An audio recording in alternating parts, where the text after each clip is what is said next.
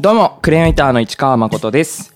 再生ボタンを押してくれてありがとう、えー本日はですね1月21日でリティカ FM よりお送りします。本日のマコガレはエピソード第13話目になります、えー突然なんですが皆さん音楽は皆さんにとって音楽とはどんなものでしょうか？僕はですね音楽作るのも好き演奏するのも好き聴くのも大好きなんですけど一番はやっぱり聴くの聴くことかな音楽の。まあどれって選べないんですけどでも最近音楽の聴き方ってすごくいろいろ広がってきて人それぞれ音楽の聴き方って違うんじゃないかなと考えてるんですがサブスクリプションサービスが台頭してきたりそやっぱりなるべくレコードで聴こうってこだわってる人もいると思いますしでそういう録音物のフォーマットに関しては時代とともにすごく変わってきてこの100年の間ですごくいろんな変化があったと思いますしこれからもずっと変わっていくのかなと思うんですがただ人類の歴史が続く限り永遠に変わらないであろう音楽の音楽の楽しみ方の一つがライブ。コンサートなんじゃないかなと僕は思ってます。ライブいいっすよ。ライブ行ったことないコンサート行ったことがないって方いたらぜひ行ってほしいなって思うんですけれどもそんなこと言っても俺の好きなアーティスト全然来日してくれないんだよな。なんて思っていらっしゃる方にはぜひ今日の放送で何かちょっとガリッとしていただけたらなと思ってます、え本日のゲストはですね、えこの後またご登場いただきますが、えー昨年末にザ・リバティーンズをイギリスまで見に行ったという、えーフリーペーパードンルク編集長のタム・ラモンさんをお招きしています、えーまずはですねリバティーンズの曲ちょっと聴いていただきたいと思います。Time for Heroes Did you see the stylish kids in the riot? Shoveled up like monks, set the night on fire, wombles bleed, truncheons and shields. You know I cherish you, my love. But there's a rumor spread nasty disease around town. You cut on the houses with your trousers down, a head rush. And in the bush, you know I cherish you, my love. Oh, you, my love. Tell me what can you want now you've got all I いいねいいですね。いいですね、えーようこそいらっしゃいました、えー市川誠ですえー、と田村門さん、えーご自身のお声でちょっと自己紹介よろしいでしょうかはい、こんにちは、田村もんです。今日よろしくお願いしまよろしす。くお願いしますえっ、とドンルク編集長フリーペーパーの編集長っていうことで、はい。あのちょっと肩書きをはい、僕の方であの指定させていただいた指定というかあの決めてみたんですけどはい、いろいろやってますよね。そうですね。あこのフリーペーパーであったりだとか、うん。あとはバンドも自分のやっていたり、うん。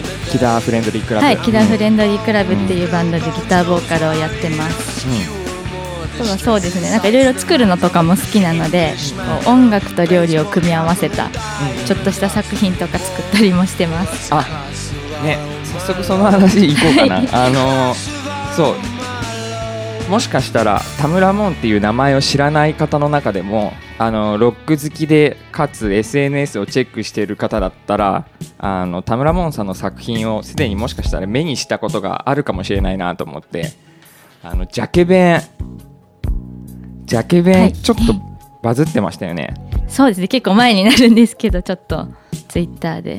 あのーなんだっけイギーポップのはい、ジャケットのお弁当とか。はい、あれもともと弟さんに作った。そうですね。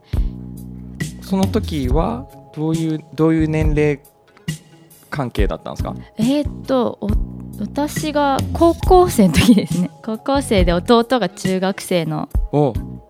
時。高校生高校生だったんだあの時まだ。そうですね。にうんうんうんえっと中学校でいつも給食出てるんですけどお弁当が必要になって、それでお弁当を作るってなった時に、まあ、私がちょっと面白い弁当を作って中に入れといたらびっくりするかなと思ってそれでああいうキャラ弁キャラ弁っていうかジャケ弁を作ってこう仕込んででそれを写真に撮ったのが上がってちょっとバズったっていう、えー。いやあれびっくりしたもんな。で僕はあの弟さんも知っててはい。太郎美くん太郎美くんっはいて言えばいいのかな？タロミですね、うんうん。最近はあの自主レーベルみたいなのやってるよね。ああなんかいろいろやってますね。そうだよね。おしるこレコード。だおしるこレコードだっけ？の代表だよね。太郎美くんといえばそうだよね。で2人とも子供の時からロックが好きで。その弟を喜ばせようっていうなんて言うんだろう。サプライズでロックのジャケ弁が出てくるっていうのがちょっとユニークというか。ロック好きな他の大人たちがみんな「おいいねこの子たち」って なったんじゃないかなって思うんだけどあのデビッド・ボーイのやつだったかな？はい。あのヒーローズのジャケ弁には「姉より」って書いて確か「勉強しろ」みたいな。ああそうですね。で「勉強しろ」ってあの爪楊枝に刺してました。書いてあってめっちゃリアルな あ本当に弟のために作ってるお弁当なんだって思ってあれ面白かったな。ありがとうございます。うん。そうだよね。であそうだ。あのちょっと僕がさっきから実は喋りづらかったのがはい。普段あの田村門さんのことを僕ゆめちゃんと呼んでて。でちょっとなんかぎこちなくなっちゃってたんですけどあのーこの番組ではあの正式のアーティスト名を関係なく 結構あだ名で呼んでこうっていう感じでやっているので本日もゆめちゃんでてお願いします。はいよお願いします。リスナーの皆さんも田村門さんイコールゆめちゃんで あの聞いてください。お願いします。そっかそっか。なるほどね。だからつゆめちゃんはいろいろ作るのが好きではい。っ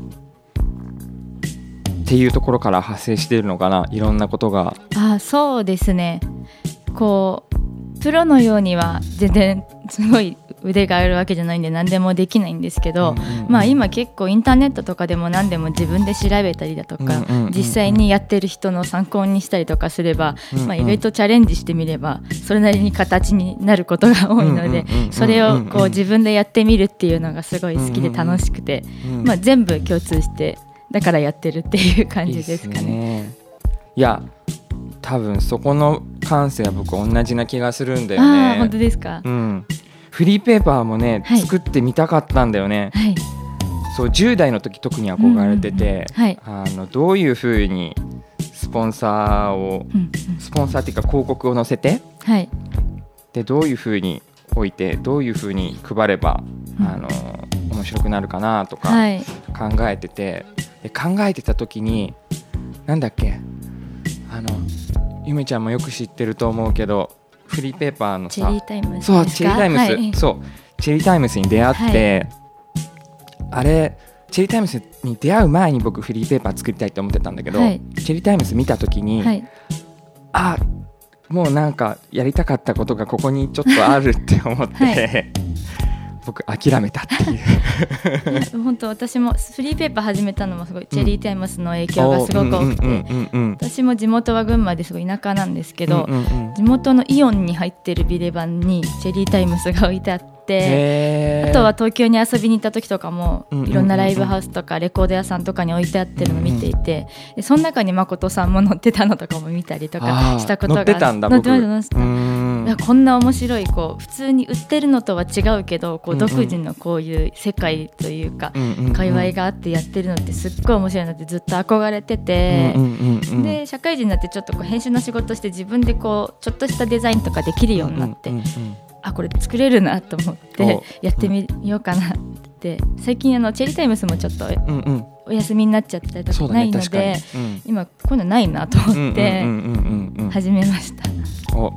じゃあある意味ポストチェリータイムスでありそうですね。憧れの 憧れフリーろペーパーですね。でゆめちゃんならではの色を出しつつ。そうですね。ねあの第1号で僕もかなりでっかく缶バッジを乗っけてもらったっていう。あれはあれですよね。はい。あのまあどこかで撮ってどこかで手に取って見ていただけたらなと思うんですけどこれ僕の缶バッジがめちゃくちゃでかく乗ったのは あのそれぞれのアーティストさんの規模感とかリスペクト感とかっていうことじゃなくて缶バッジ自体が大きかったからっていうことなんだよね。そうです大体実物大実で物大で載せてて。皆さんに何センチくらいですかって聞いて。僕ラッキーだったっていう。とてもでっかかったって。そうでっかく乗っけてもらって。嬉しかったです。ね。えで2号。2号やっと実は今日僕初めてもらったところではい。この後帰ったらゆっくり読みたいなって思ってるとこなんですけど、ね、服とかはい。のテーマでも書いてたりするんだね。そうですね。今回は前回が缶バッジ特集で今回が古着っていうところあでなるほどなるほど、なるほどなるほど。それであの目白のダストロックスって、コレクターズの古市幸太郎さんがやってらっしゃるところにインタビューさせていただいて、うんうんうんうんあとはあの他のアーティストさんだったりちょっとこう面白い活動してる方々にお気に入りの古着を教えてくださいっていうコーナーだったり。なるほどあのい一号一号でテーマを絞り切ってるっていうのもはい。ちょっと僕面白いなと思って、あはい。それこそチェリータイムスだったらいろんなライブの情報があったり、うんい。ろんなコラムが載ってたり、あのそもそものページ数が多くて、はい。い、ろんな情報いろんなトピックが載ってるけれどもこのゆめちゃんの作ってるドンルクは基本的にワン今のところワントピックというかそう一号ワントピックみたいなやっぱあのたくさん作るのってすごい大変なんで 一人でやってるんで、うんうんうんうんあ一人でやってるんだ。デザインとかあとはちょっと友達に写真とか手伝ってもらったりとかで基本的に一人でこれ組んでやってるんすであの量やるのはちょっと大変なのでまあうんうんうん。このぐらいから始めてもっともりもりできたらいいんですけどね。なるほど。そうなんですよ。あでもこの絞ってるっていう部分も一つの個性であり魅力にもなってるかなって思うんで、はい。あありがとうございます、うん、多分このすごくたくさんを詰め込んだものを1年に1回出すよりは、ああまあそうですね。うん、12分の1を1ヶ月に1回出す。同じ情報量でもそっちの方がうんうんうん広がってき方とか面白さとか高いような気がして。あ本当ですか、うん、なんか僕もそういうつもりで、はい。あのまだまだうまく喋れないとか、そういうの気にせずにこのラジオまこがりどんどん収録してみてるっていうところなんで、チャレンジですねはい、チャレンジですね。そうですね。なるほど、なるほど。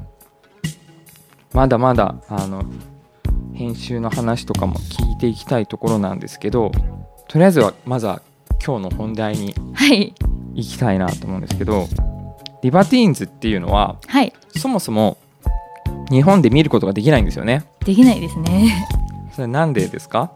まあちょっと法律的な。ピート・ド・ハーティーが あの来日できないんだよね。そうなんですね。来日できない。っていうことはい。日本に入れないんだっけ？そうですね。だよね。はい。昔は来日公演やったことあったけど、はい。ここ詳しく掘っていいのかどうかわかんないけどそもそも僕その事情を知らなくて、そのぼやかされた法律的に日本に入れないみたいなことしか知らないんだけど、はいどういうこと？ちょっと逮捕歴があって、うんうん。それで日本での？あむあのイギリスでなんですけど、それで日本はそういうのがあるとダメっていう。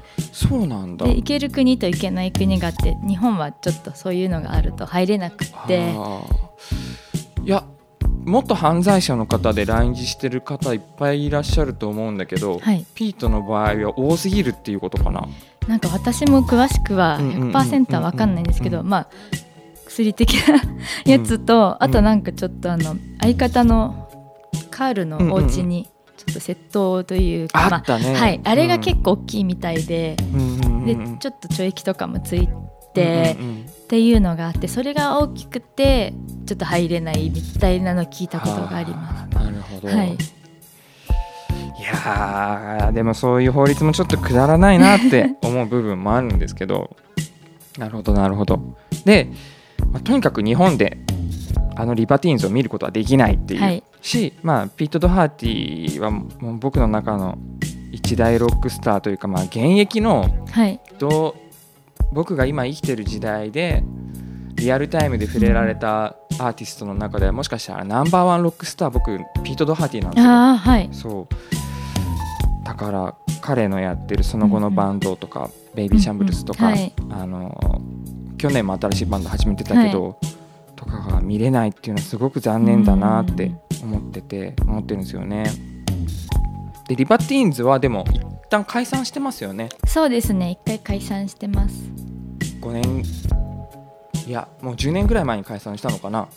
セカンドアルバム作って、ね。セカンドアルバム作った時点でもう結構メンバーがガタガタしてて、はいで活動が消滅したような感じだったんでね。ですね。それから23年ぐらい前から SNS 上とかでちょっと見合ってるよみたいな。あれアルバム作ってるのみたいな感じな動きが報告がありつつ一昨年ぐらいからライブをやり始めたんだよね。確か、そうですね。じゅ11年でしたっけ？再結成してうんうんうん。アルバムを15年に出してその後こあそうちょっとツアーとか15年。もちょっとやるようになそっかそっかそっかそっかでももちろん日本に来ることはなくて。ないです。ね で僕なんかは YouTube でリーズフェスかな？ガストンベリーかな、はい。なんかのライブ映像をうわ本当に復活してるって思いながら あの YouTube か何かで見たような気がするんだけど。それをゆめちゃんは去年末？はい。12月ですか？12月に。に見に行ったわけですよね。はい。でそこで見に見るに至るまではい。まだ苦難があったみたいなのでたくさんありましたね。それを 一つ一つ聞いた方がちょっとドラマがあるかなと思うんですけど、はい。まずまず一つはあのリバティーンズが再結成したっていうことが大きいじゃないですか。そうですね。であと日本では見れないからイギリスまで見に行っちゃおうっはい。ていうところでまず2つのハードルがあったと思うんですけど、その後のそれ以降ちょっと教えてください。はいまあまずそのあれの時にあのカール・バラーは相方のカール・バラーは、はい日本には来れるので、来日したんですね。うん、それが19年の4月に渋谷に。あ去年の4月、はい、その時に私は1日目を見に行ってまあ、それもすごいライブだったんですけどその後にちょっと外に出てきてくれてカールに会えたんですよ。おう。うんうんうんうん。で私は実はカール派なので リバティーンズは。すっごい嬉しくてちょっと泣いちゃったぐらい嬉しかったんですけどもう会ったらうん。これやっぱりリバティーンズで見たいなってすっごく思って。で同じバンドのあの宮地ポップもう一人のギターフレンドリークラブ宮地もその次の日の公演で見に行って、うん。まあ、宮地はピート・ドハーティー派っていうこともあって。おそうなんだ。でうん。2人であこれはもうリバティーンズ絶対見た方がいいよね っていう風うんうんにうん。なって、じゃあ一緒にイギリスに行こうよってこう。あ。はいちょうどツアー日程も出てたんで、カールのライブを見て、はい。それで行こうっていう決意がまずできたまところだったんだ。んですね。はい。へえなるほどね。そういえばさ、あの話が一旦ずれちゃうかもしれないけどさ、あのカールかな？はい。2人がさ宮地ポップと宮地ちゃんとはい田村もんちゃんで一緒にリバティーンズをパロったはい。ジャケパロったりしてたことがあったよね。そうですそうです。でそのジャケパロった時のがすごく拡散されたのかな。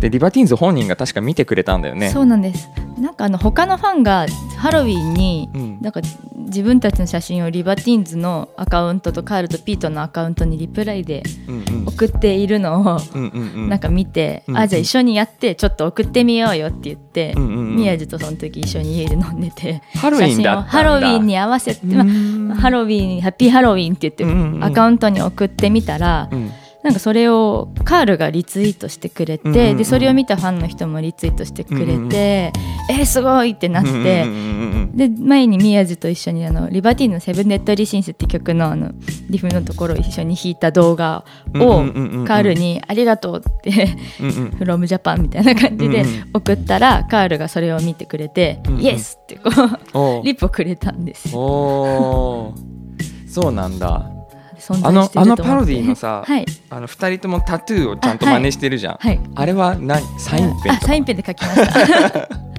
でもすごいクオリティ高いよね。見ながらこうジャケット見ながら書いて。えー。その話とかもしたの？カールに。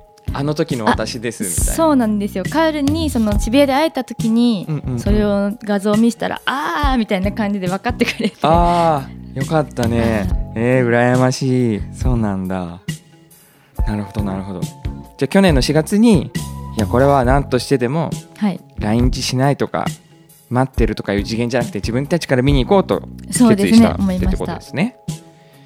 それでチケットを取るとかそういうはい。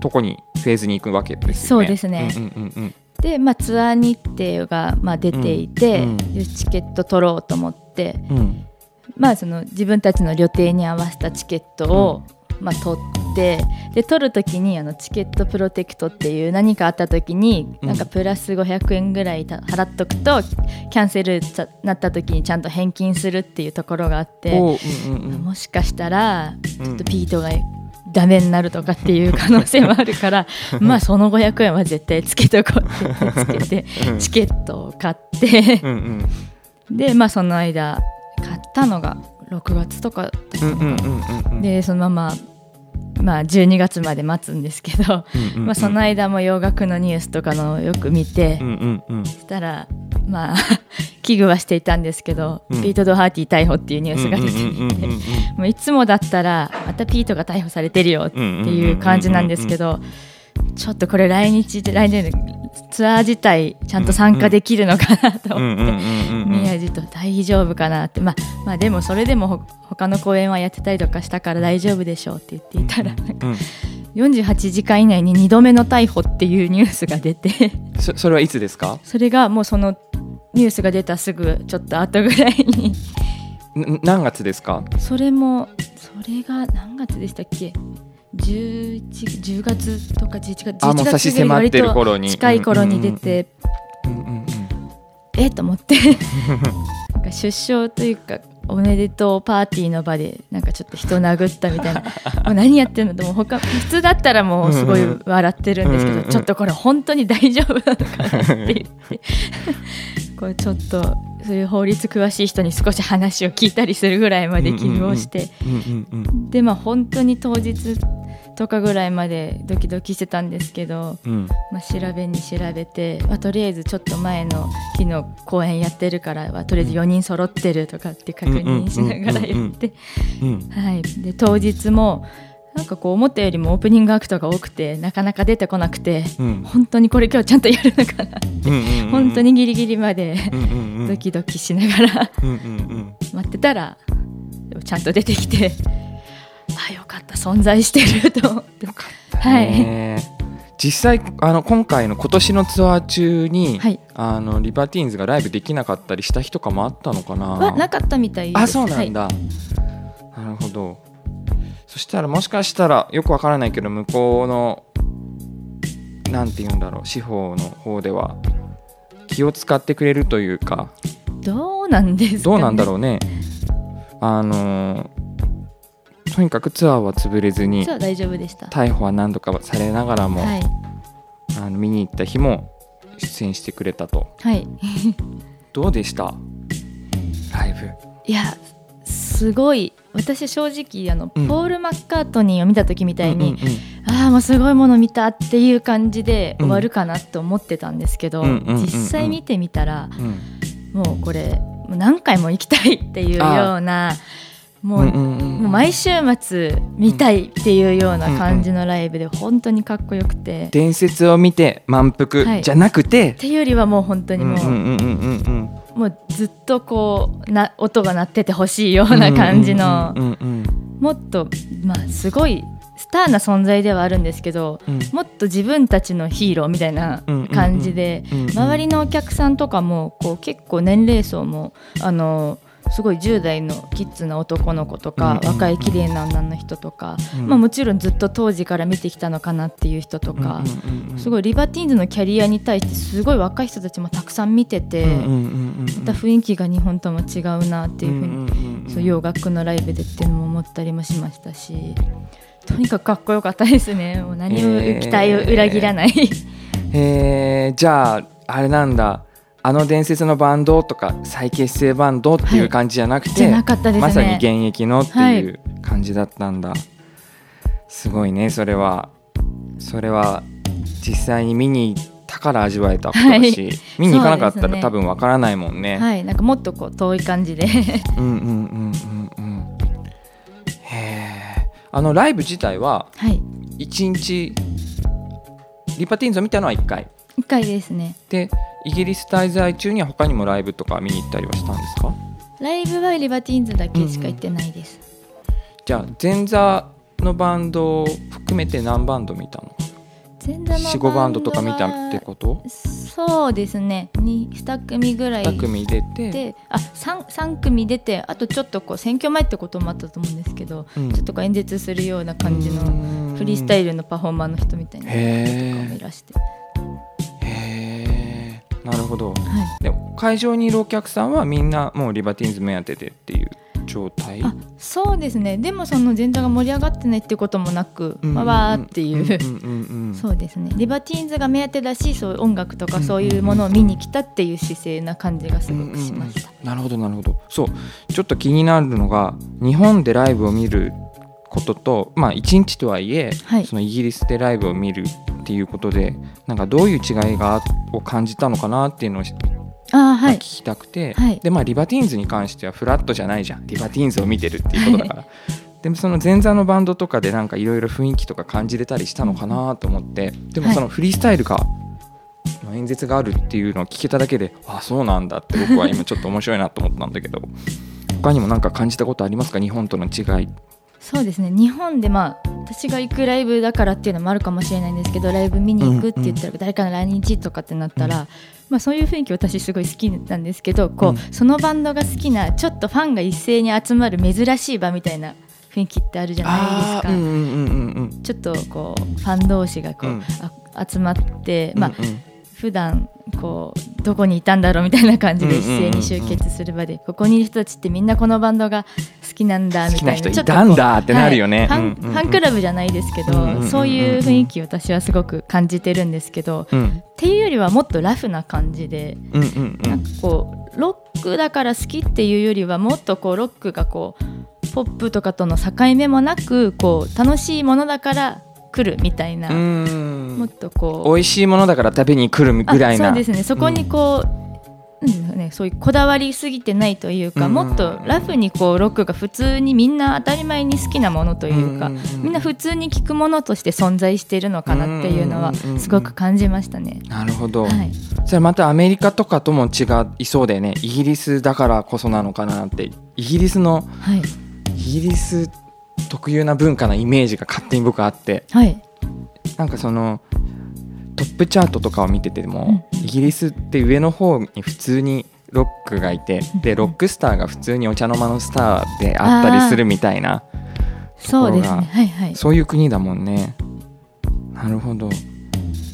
じゃあリバティーンズを見に行こうって気張ってきてる人はい、たちが集まってるというよりは、はい。もっと自然に楽しみに来てそうでてすね。ファンももちろんいるし、もうもっとこうライブがすライブをこううんうんうんうん。音楽見に来てるっていう感じで楽しんでる人。うん音楽が鳴ってるのが楽しいっていう感じの人がすごく多かったから、あー。こういいね。構えた感じじゃなく、うんうんもうもう何回も見たいなっていうふうにうんうんうん。思ったのかなっていうふうに感じました。なるほどそれはでも全て音楽に関わる全ての人にとっていい土壌な気がするよね。アーティストからしてもさ、自分たちのファンだけが集まってわーキャーなるよりは、うんあのあい見に行ってみようかって。あ今日俺の街でライブやるんだったらはい見に行こうかっていう人が来てくれるってことだもんね、うんうんうんそれで楽しんでくれるっていうことだから。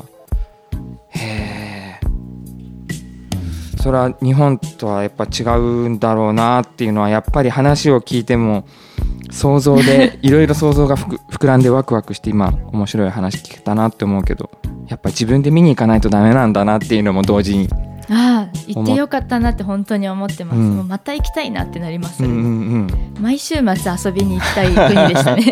本当に。へえなるほど。僕は海外でライブ見たことないからな。見に行こう。そう。見に行こうっていう気持ちにねあの最終的に今日のまこがりを聞いてくれた人がなってくれたらいいなって思ってあの今日の話をぼんやり考えてたんだけどそもそも自分のこと考えてなかったなと思って。今今僕がねあ僕も海外までライブ見に行こうって思いました。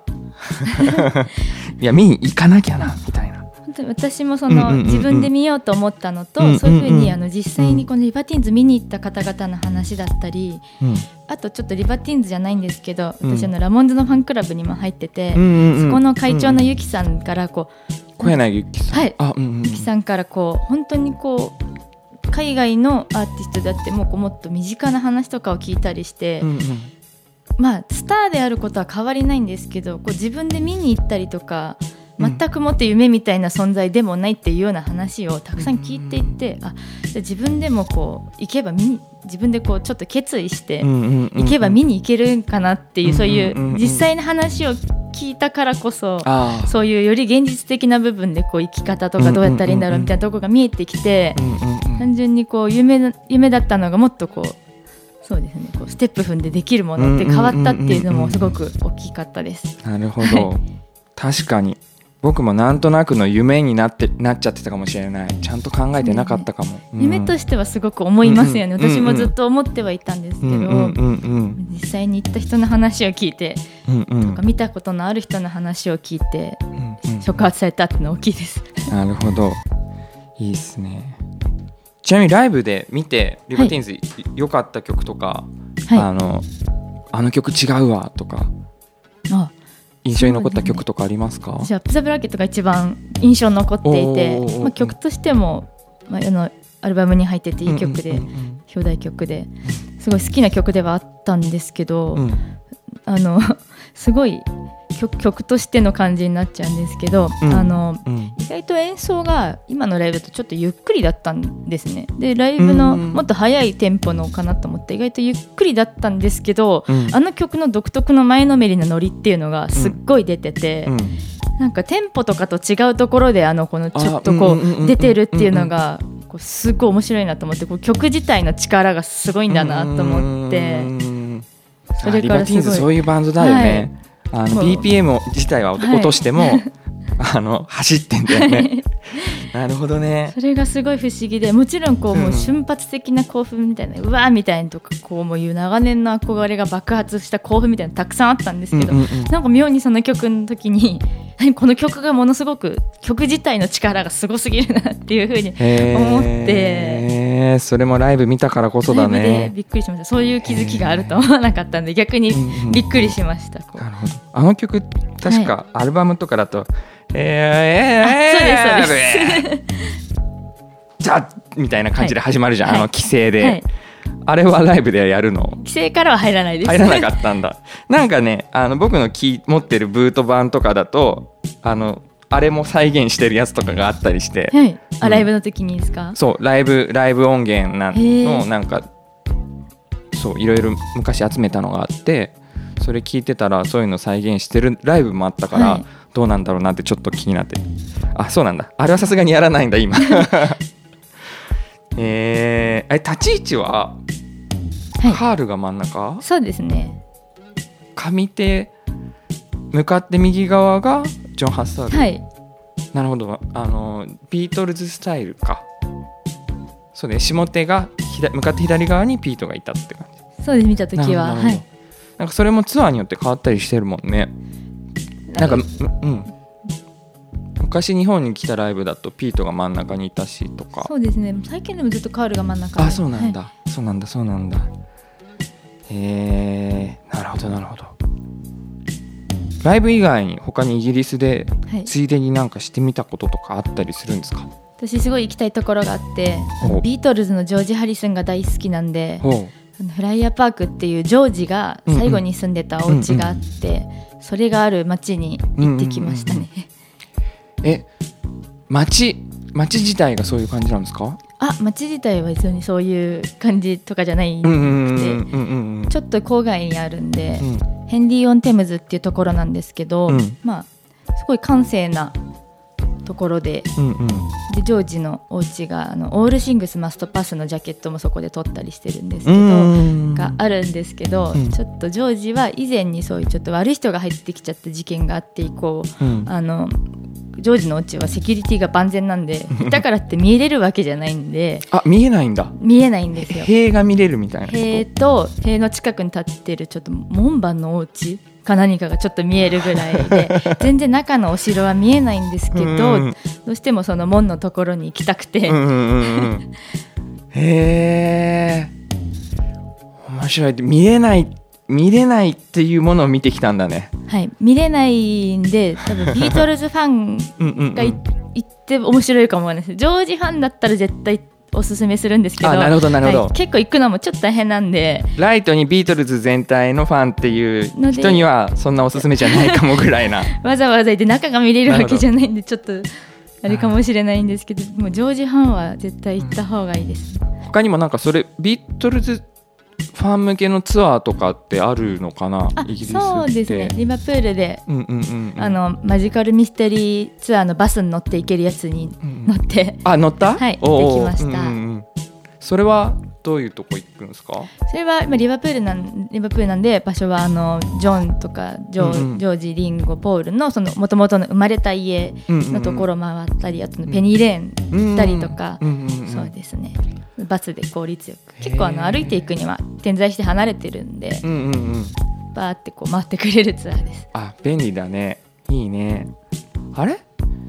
ストロベリーフィールズとかもはい。あの門もはいそこに入ってます。あ行った？門の、まあ、レプリカなんですけどはい来ました。レプリカ。あ場所はもうないんだっけ？場所はあってそこ門門があの、うんうん。この有名なあの門が今もレプリカになっちゃってはいるんですけど、同じ場所にまで置いて、あそうなんだ、はい。個人としてはもう今はやってなくて、はい、あなるほど。でもファンが訪れられるように当時の門を再現して置いてあって。置いてあるっていう。へえいいな。あいや。あの今あのそもそも俺洋楽聴かねえしっていうはい。リスナーの皆さんもい。るかもしれないんですけど、うんうんあのそれこそ地方でしか活動してないバンドだったり、はい。あの東京から出ないバンドだったり、うんうん。そういうバンドもいると思うし、はい。まあ、バンドに限らずなんですけどあそれぞれのねゆかりの地に行ってみたりはい。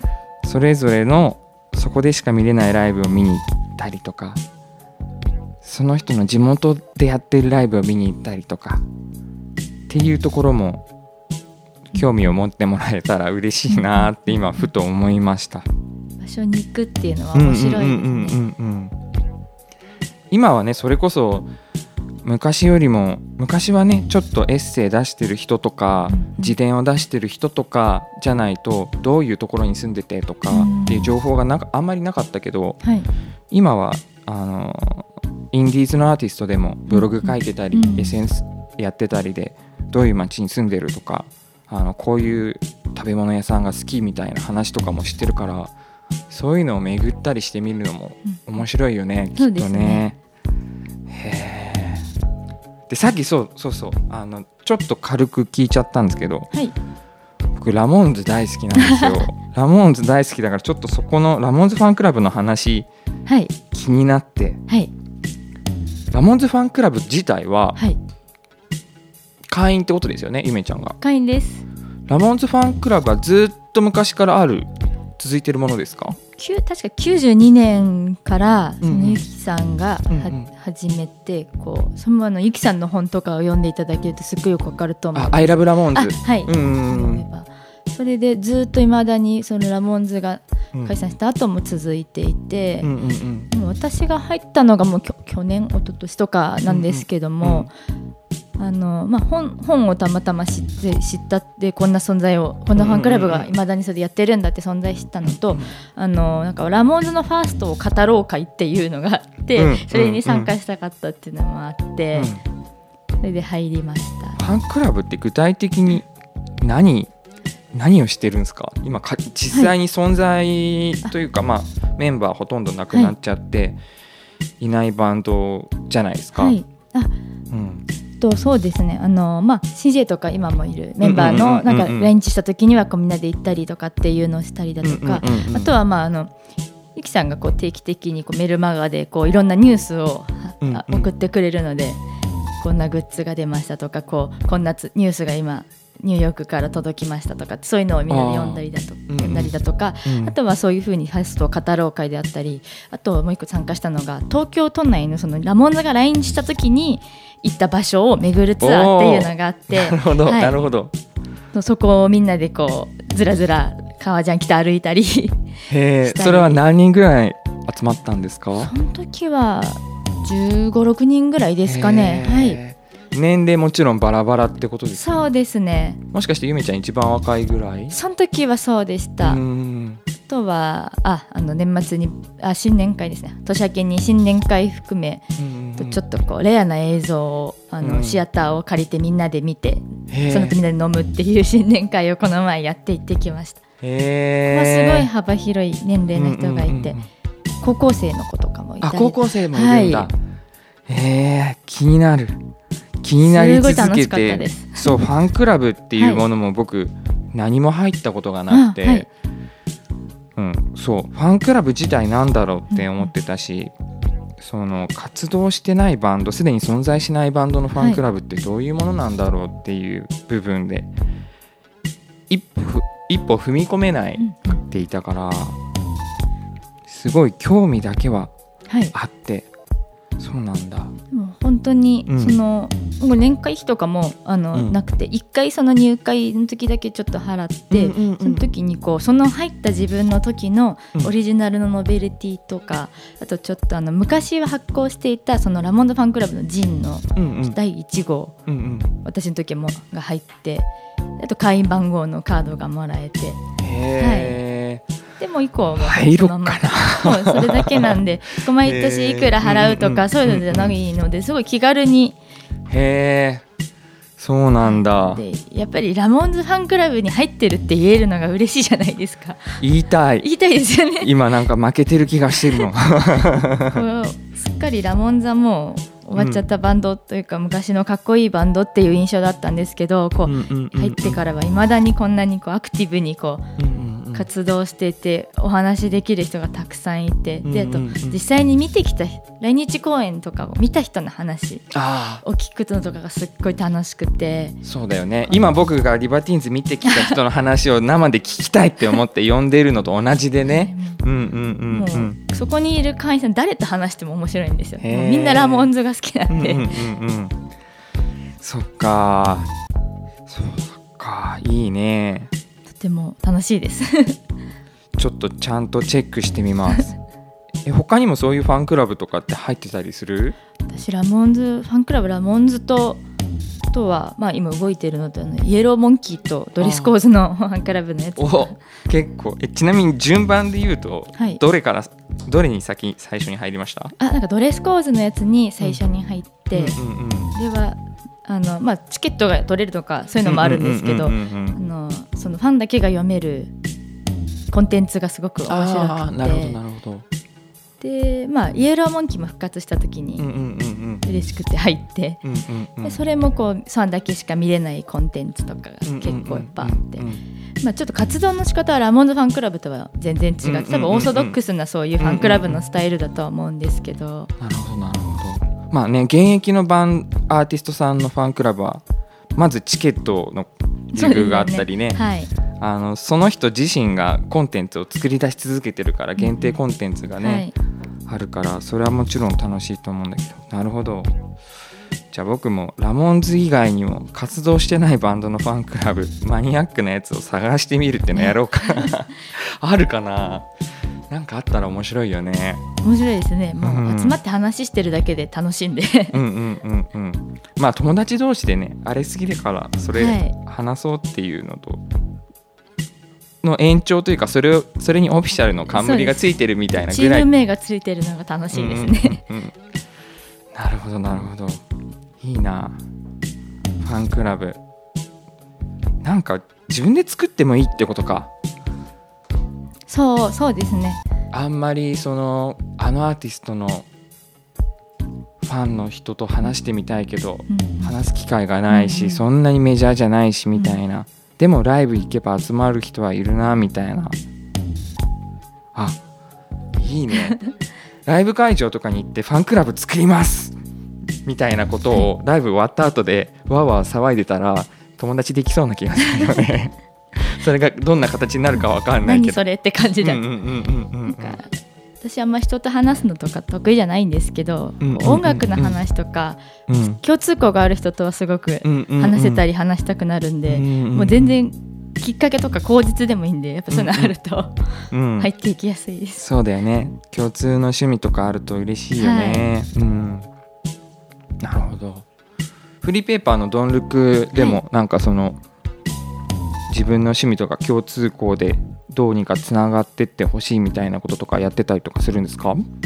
そうですね。ドンルックでやってることって、うん。まあ、なるべくこう、うん。まあ他でややってないでも斬新すぎるというわけでもなく自分ができる、うん。ちょっと他の人がやってない隙間を縫ってやっていこうっていううんうん。テーマが結構あってあでも隙間を縫うっていうのは やっぱ意識してるんだ。してますね。やっぱこうすごいメジャーなこととかみんながやってることで勝負するとうん。私の技術力だったりだ技術力だと負けちゃうんで、うん。そうじゃなくてってとこで。うんうんうん、そうですね。それでもその中でもやっぱどどういうふうなやろうかなって言った時にあ、まあ、ちょっとこれも口実というかきっかけにしちゃってるんですけど、うんうん。うんあの人にもうちょっとあの話聞いてみたいからちょっとフリーペーパーの題材にしてちょっと聞いてみちゃおうかなとかそういうのは結構マコ狩りと一緒あだ本当ですか？いやうん。なんかそう。リバティーンズの話見に行ったって話聞きたいなって思いつつも、はい。あのゆゆめちゃんと会うのは半年ぶりだよね。そうですね。あの偶然ね。確かサマソニで、はい。ダムドのライブで、はい。それこそあの日もね ダムド好きな人こんないたんだっていう場であのハッピーな場だったけどその時会ったぶりでまあそれももちろん約束してたわけじゃなくて、はい。で普段そんなに話すようお話できるような関係でもなかったけど僕はこの「まこ狩り」っていう番組があったから、はい。あ話聞こうと思って連絡が連絡の口実になったっていうのがあって同じだねそこはねちょっと。あ今はい。ペラペラっとドンルクをめくってて、はい。あの宮地ちゃん宮地ポップが写真に写ってるはい「本気のメンバー探し」っていう広告みたいなのがあるんですけど、これはな何のメンバーを探してるんですか？あこれはあのよくある出会い系のバナーみたいなものをこれつ作れるなと思ってほ試しに作ってみたら結構宮地の写真がいい感じにはまったんで。でここ本当は別の広告を載せたいんですけどまだちょっと広告が集まってないんで、う、うんうんうん。まあちょっと入れてみようかなっていうところであの、まあ、メンバー探しのメンバー募集とかもやりたいなってちょっとメンバー募集っていうのははい。ドンルクの編集メンバーを募集ですか？それあのバンドやってる人とかがメンバあ。ーよく雑誌とか「ダーリア2」とかのコーナ昔の昔ながらのやつだよね。今はあのバンドのメンバー募集はーネットあのですよネッね、トで綿棒のあの掲示板とかがいろいろあるんですけど。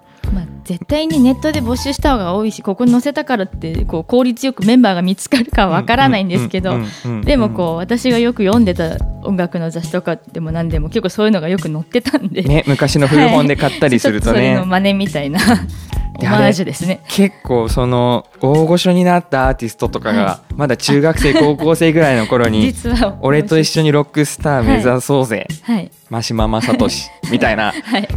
あれすごいドキドキするもんね。そっか。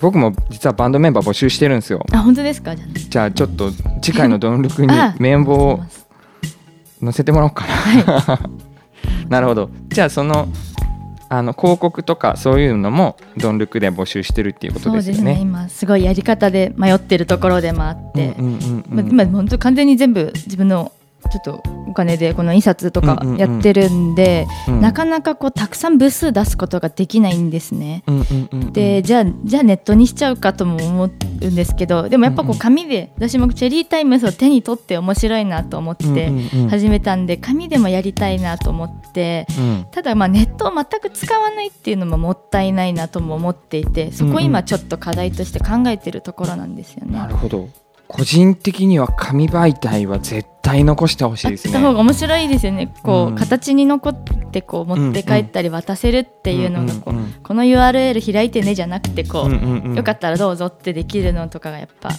面白いなと思ってるんとで。情報の残り方が多分全然違うと思うんですよ。はい。あの例えば今だったらこうデータ。はい。データにして保存しておくっていうことができるけど、じゃあお父さんがデータで保存したパはい。ソコンに保存したデータ、貴重なデータがあるかもしれないけどお父さんが亡くなった後、はい。そのパソコンのデータうんうんうん。からいいものをピックアップできるって言って、うんうん。多分なくなっちゃうじゃん、はい。それがあのお父さんの書本棚はい。にある本とかそこにあったチラシとか、うん。そういうものってものとして残るからそうですねある日突然子供が孫が誰か遊びに来た人が開いてそこで新たな出会いが生まれて、価値が生まれてっていうのができるから、うんやっぱり紙紙ってずっと昔からある媒体でね、はい。あのラジオとかもラジオはどれぐらいなんだろうエジソンだっけ作ったの。だとしても100年200年の話だし紙はずっと昔からあるものでこれからもきっとなくならないと思うから、はい。続けてほしいですね。紙でもだし紙はやりたいですね、まずうんその両立とかこのうん費用面とかでもこうたくさん配りたいしってところが今の課題ですね。なるほど。いろいろ考えてるんですけど、ね、なるほど。逆に部数決めちゃってこうレアにするとか。あそれもいいんじゃないですか。ネットでネットで全く同じ情報を出しつつの、紙のうん部数限定とかにすれば、あの情報の拡散力はあるけれど。そうですね。ものとしての価値が。とか。はい。わからないけど、えーいろいろ考えようがありますね、そこら辺の考えていくのすごい楽しそう。これでも今広告を掲載してないからこその自由とかもあるかもしれないですよ。ああそうですね。それわからはないけど、うん。うん、へえなるほどなるほど。面白いないろいろ考えてて。そうなんです。あ広告の例広告の例面白いね。はい。どっちと組みたいって。なるほど。ちょっとあの僕勝手に見て一人で見て面白くなっちゃってるけどぜひ手に取ってみてほしいです。このドンルクははい。今どこに行けば手に入るんですか、まあ、ライブハウスとかであこの前 UFO クラブさんに置いてきましたんおで、はい、東高円寺の UFO クラブ、僕も大好きなライブハウスだライブハウスが多いですか？そうですね。あと第2号はあのダスタンドロックスさんですね。目白のこの古着屋さんには、うんうん、はい。なるほどなるほど。そっか。部数部数勝負じゃない分置く場所も今はピンポイントにそうですね。ちょっと小出しに コアな人が集まる部分にっていう。ので、まあ、もうちょっと造反かけたいなと思ってるんですけど、うんうんうん。なるほどなるほどここが課題ですね。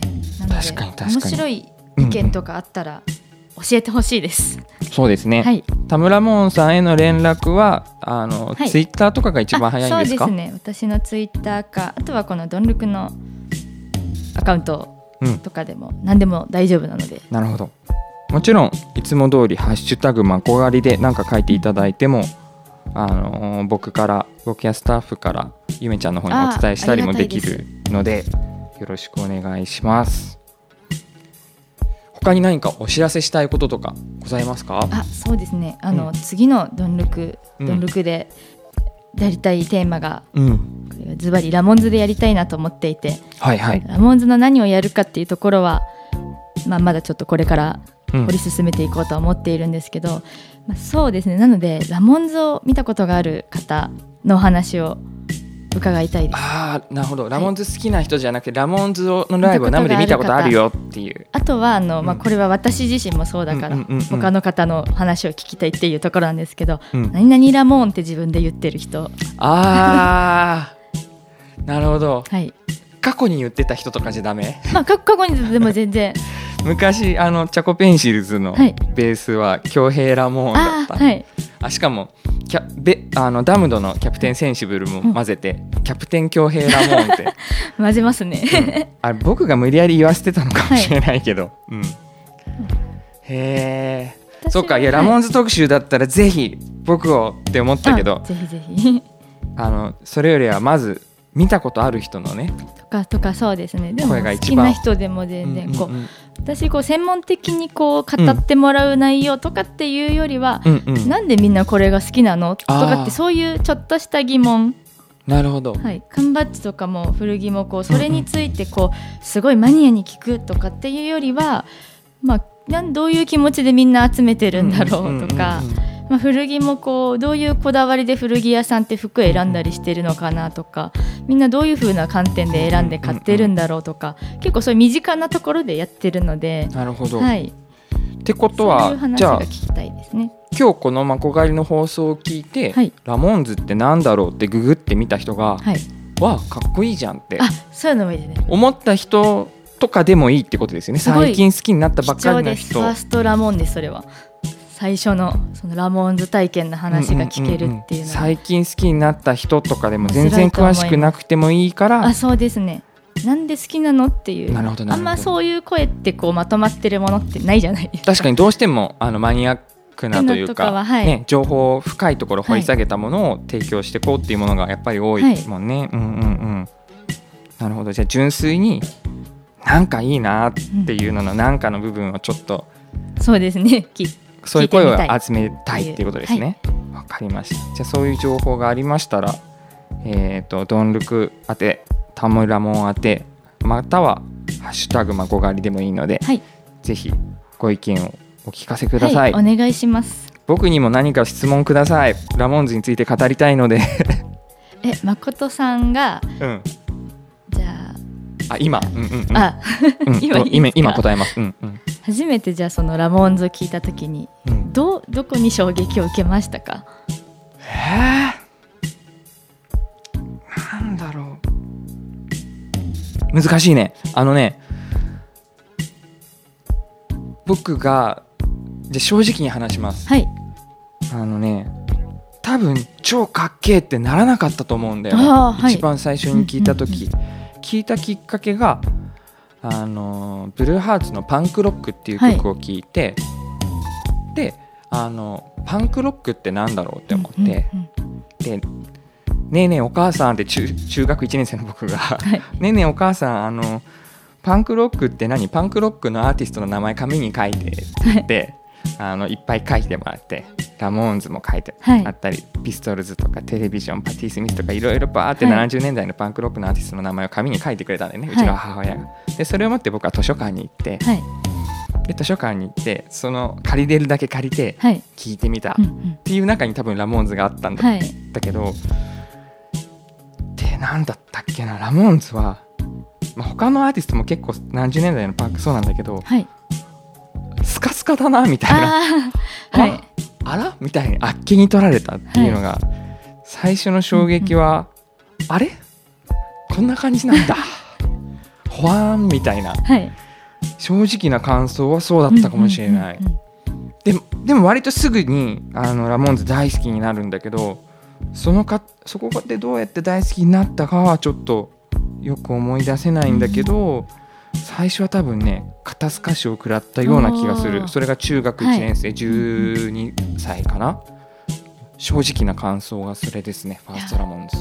そういうの面白いですね 私はすごい最初聞いた時になんだこれすごって思ったタイプだったんですけど、その前にラモンズファンクラブでファーストアルバムについて語る会っていうのを割とこういろんな年代の方。うんでもずっとこのラモンズよりも前からパンク聴いてた方とかいろんな流れでラモーンズを聴いた方がいて私はもうその皆さんのそういう話を聞く前だったのでてっきりみんな最初からうん。私のようにこう衝撃を受けて聞いてるのかなって思ってたら、うん。最初はジャケット見た感想としてなんかこうダサいなって思ったとか もうあれってアイコニックになりすぎて私の中でもすごいかっこいいジャケットだなって思ってるんですけどボロいジーンズで変なス汚いスニーカー履いててなんか適当にレンガの前で撮った感じでなんかパッとしないアルバムだなって思ったって言ってる方が多かったそれおいくつぐらいの人たちの？40代50代とかこリアルタイムういろいでろ見てきた方とかですね。76年にあのアルバムが出た時にそれをあのジャケット見てそう思ったんだ。がはい。僕らのの後追い世代だと逆だもんね。もうあのジャケットがかっこいいってう。いうそうなんですよ。そうなんだ。っていうのとかもファンクラブに入って感じたりとかしたところで。なんでそういういろんな声をこう聞いたら面白いなって逆にこう最初かっこいいって思わなかった人たちは、あうん。これにかっこいいっていうふうに思うんだっていうふううんうんうん。にすごく面白がってうんうんうんうん。いただいてすごい話が弾んで楽しかったんでそういうのをやりたいなって。いいね。いいっすね。じゃあドンルクのナンバー3はラモンズファン必見っすね。もうパンクファン全員が必見みたいな 内容になるんじゃないかな。面白い内容にしたいですね。確かにそのしあのさっき言ってたけど他の人がやってない部部分を縫って、あの他の人他にない切り口を縫ってやってみたいって言ってたけど、はい、まさにそういう風になってるとなると思うんでそのテーマは。ぜひ頑張ってください、はい。楽しみにしてます。ありがとうございます。そしたらじゃあ今日はあの最後の曲にカールからはい、カールから、あのーゆめちゃんがツイッターで「ナイス」だっけ？なんだっけ？いいねだっけ？イエス。ってハートってきたんです。イエスハート。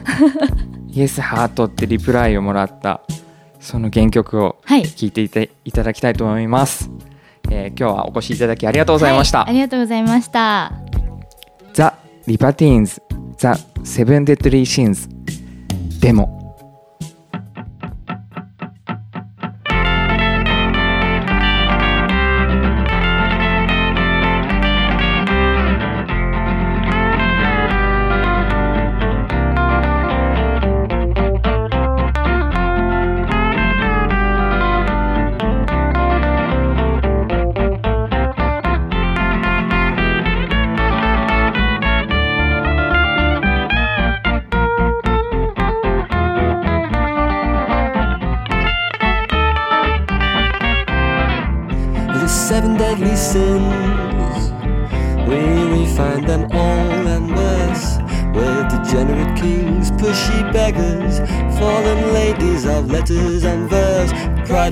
Gluttony, greed, sloth, wrath, and envy. All in a hard day's work for me. And I, I pay no mind. And I pay no mind to a name that you would employ me. I despise all their kind. Job search and destroy me. Oh, hand me my gun, my friend. We'll have some fun. We'll shoot down the spikes from the trees and kick up the leaves in the morning breeze.